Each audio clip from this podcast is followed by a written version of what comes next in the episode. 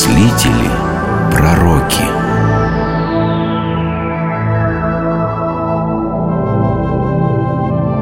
Алкуин – светильник Средневековья.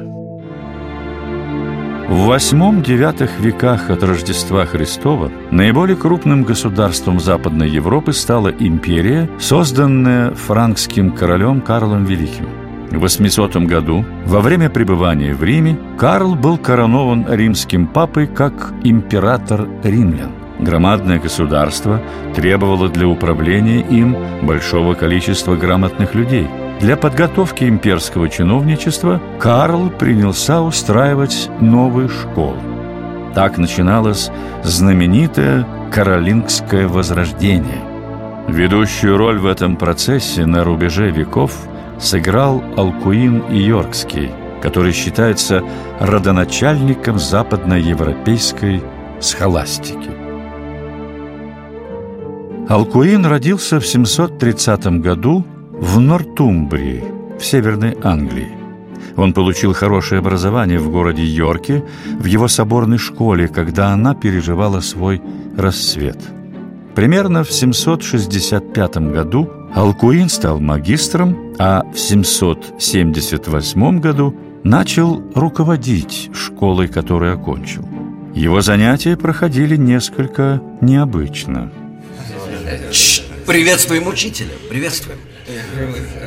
Доброе, утро, господин учитель. Здравствуйте, господа. Приходилось ли вам, господа, видеть играющего котенка? Ну, конечно, господин учитель. А задумывались ли вы, какой смысл заложен создателем в эту игру?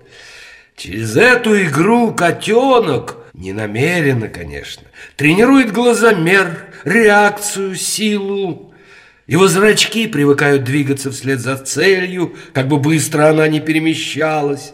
Его прыжки, сначала такие тяжелые и неловкие, постепенно делаются грациозными и точными, а движения лап быстрыми и разящими. Так развивается охотник. Это интересно, господин учитель. Но зачем ты вообще заговорила о котенке? А затем, мой дорогой Ангельберт, что человеческий ум, тот же котенок, ему потребна каждодневная логическая игра, чтобы он мог сделаться настоящим охотником за тайнами природы и истинами священного писания. Ну а как же играть в эту игру? Нужно внимательно оглянуться вокруг, Ангельберт. Сама жизнь доставляет нам немало приинтересных головоломок. Вот, например, не далее, как вчера утром, я гулял по берегу нашей реки Уз. В том месте, где в нее впадает река Фос, я заметил лодку, уткнувшуюся носом в берег.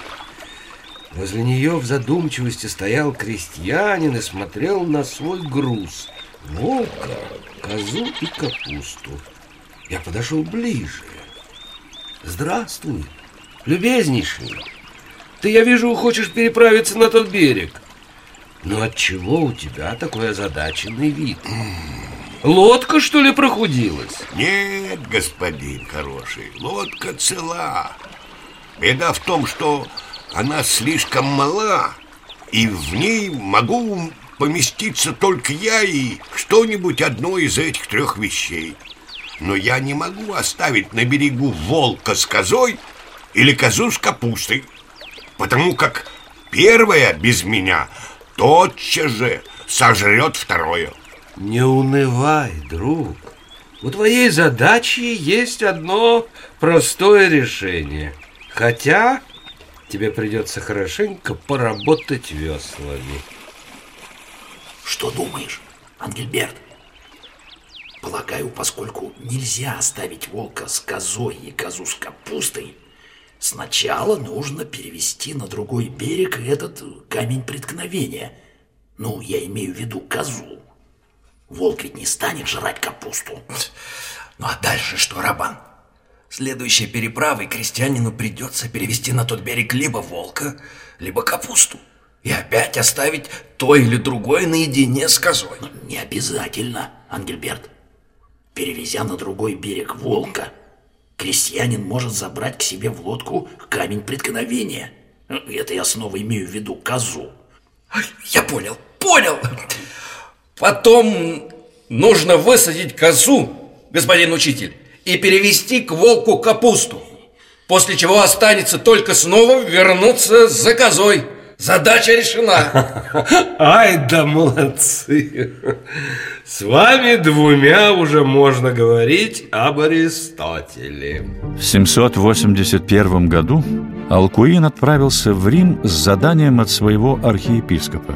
На обратном пути в Парме он встретился с королем Карлом Великим. Верный своей привычке, для начала серьезного разговора Алкуин задал королю загадку. Видите, Ваше Величество, вон тот небольшой пруд, покрытый кувшинками.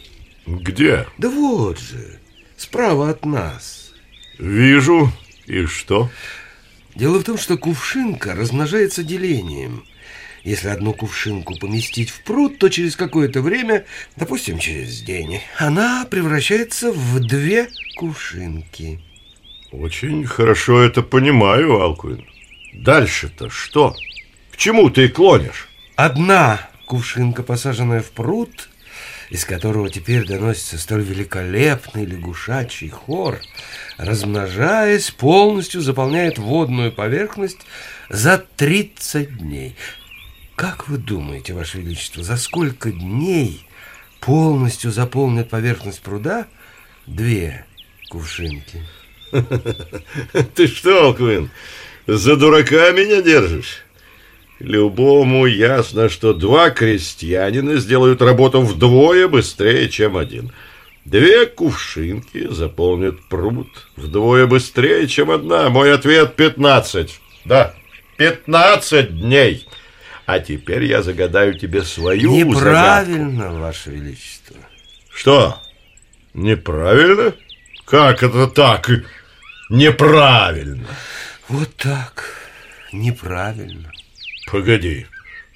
Должно быть, я поторопился, а нужно сосчитать прогрессию. К чему считать количество размножающихся кувшинок через прогрессию, Ваше Величество, если неизвестно, какое их число полностью покрывает поверхность пруда?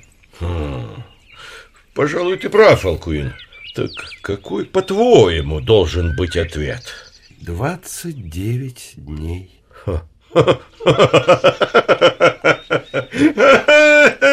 Как ты считаешь, Алкуин? Ты что, изобрел свою собственную арифметику, а? Нет, нет, Ваше Величество, арифметика моя такая же, как и у всех. Извольте сосчитать сами. Сегодняшние две кувшинки – это не что иное, как вчерашняя одна кувшинка, которая заполняет пруд за 30 дней. Так. Отнимите от 30 дней один и получите 29 дней. Ах ты! А ведь верно, молодец, Алкуин, подловил меня. А знаешь что? Э, Что, Ваше Величество? Перебирайся ко мне Вахин. Я создам академию по образу Платонова и поставлю тебя над ней. Что скажешь? Только то, что у меня уже готов план обучения, Ваше Величество.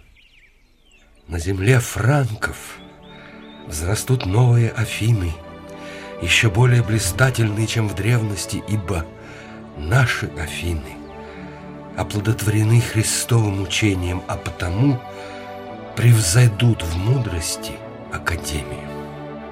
Уже через несколько лет Аббат Алкуин сделался одной из ключевых фигур каролингского возрождения. Написанные им учебники по грамматике, риторике, диалектике и арифметике использовали в школах до конца Средневековья. До сих пор в школьных учебниках помещают некоторые из его логических головоломок. По влиянию Алкуина во францских монастырях учреждались школы, переписывались книги. По его совету Карл выбирал в епископы и аббаты людей ученых и расположенных учить других. Практически ежедневно в резиденции императора в собирался ученый кружок, в который входили и ученики Алкуина, Ангельберт и Рабан Мавр, которые к тому времени уже и сами стали влиятельными учителями. Многие епископы недовольны нашей деятельностью, Алкуин. Они считают, что науки портят простых людей, сеют сомнения и угрожают вере. Скажу тебе больше, Ангельберт. Когда-нибудь люди начнут впадать в другую крайность. Например, вообразят, будто вера враждебна наукам. И что бы ты ответил тем и другим, Алкуин?